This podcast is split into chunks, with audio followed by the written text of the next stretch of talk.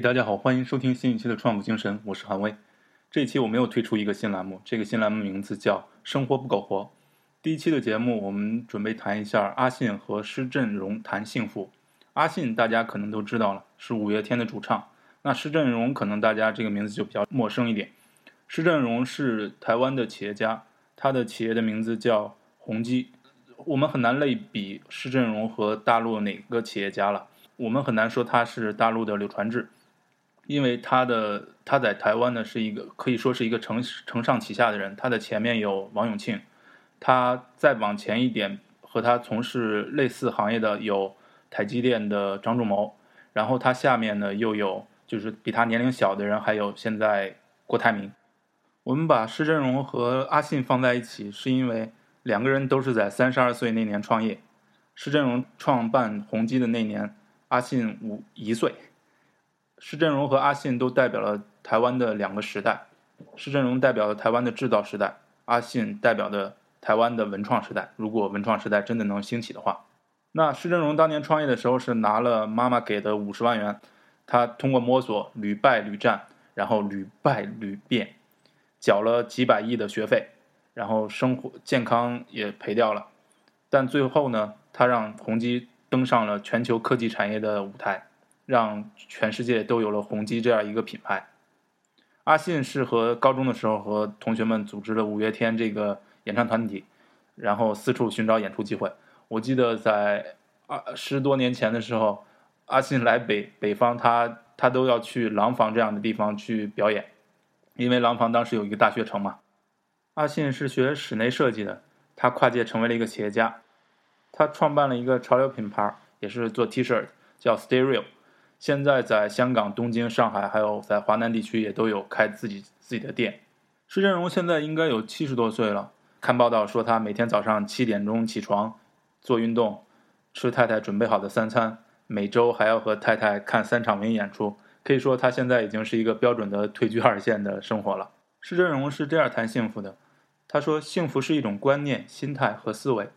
幸福应该是比你期待的不差，把期待压到最低。自己也不断进步，你就会觉得幸福，因为进步就是一种幸福。要幸福，也要保持乐观。台湾有各种乱象，我把它当成是进步的过程，就不会觉得苦恼。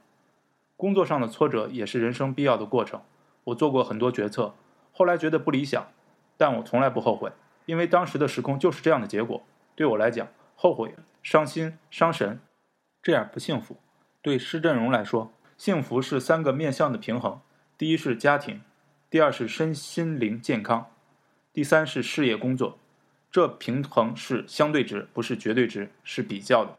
比较值可以自己定义。像我比别人幸福的是享受大权旁落，就是享受牺牲，牺牲享受，有条件牺牲是很幸福的。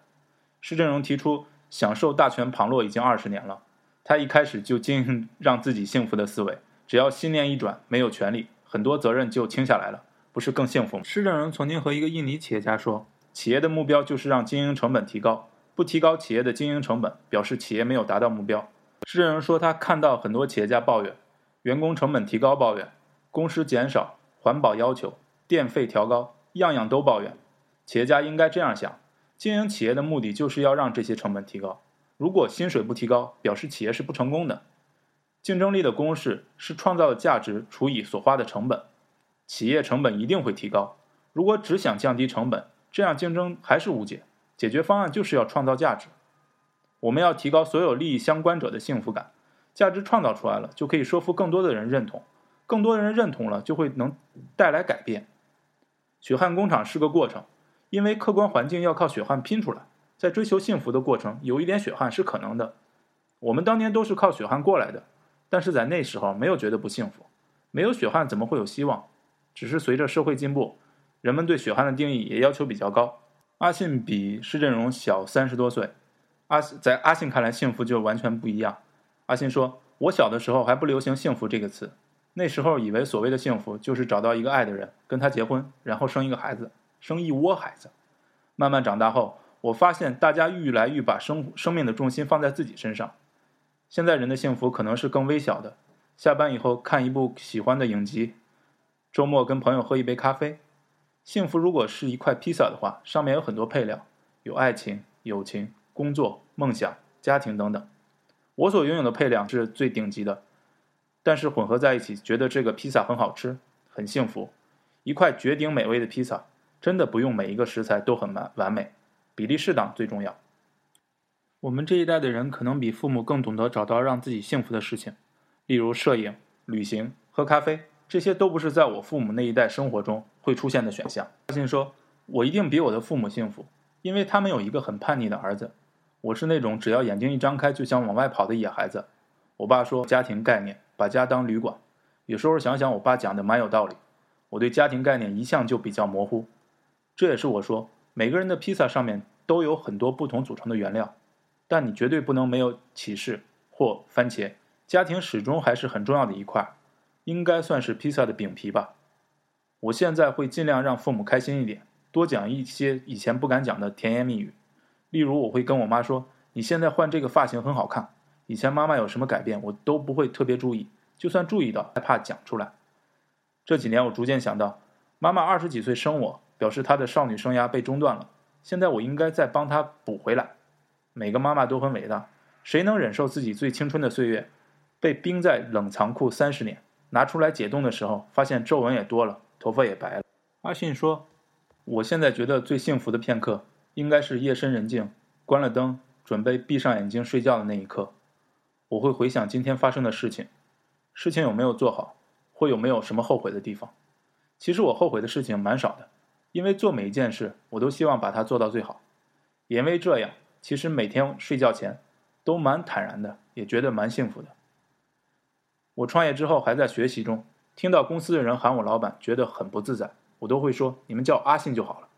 虽然我们的工作伙伴不多，但我都用心去了解他们。每一个干部我都亲自面试。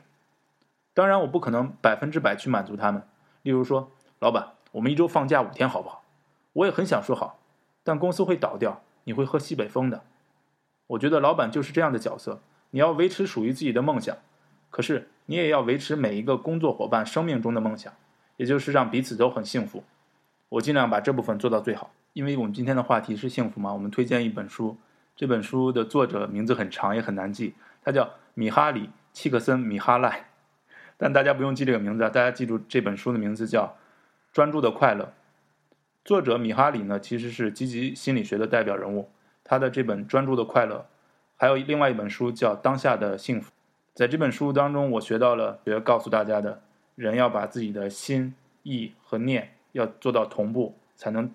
带来自己内心的平静，那对我们现在很多人就是积极向上或者每天都特别焦虑的人来说，能做到这一点是很难的。但是我们要去尝试去理解、去知道有那样一种生活可能存在，也就是心意念的同步。心是 heart，意是 will，念是 mind，也就是呃 heart will mind，要做到同步。所以这就是我们今天的推荐。感谢大家收听今天的创富精神，也希望大家对我们这个新板块提出自己的意见和建议。生活不苟活，欢迎大家在荔枝 FM 和苹果 iTunes Podcast 订阅、评论我们的节目。也希望大家能够在我们的微信公众号“创富精神”留言与我们互动。谢谢大家，我们下期再见。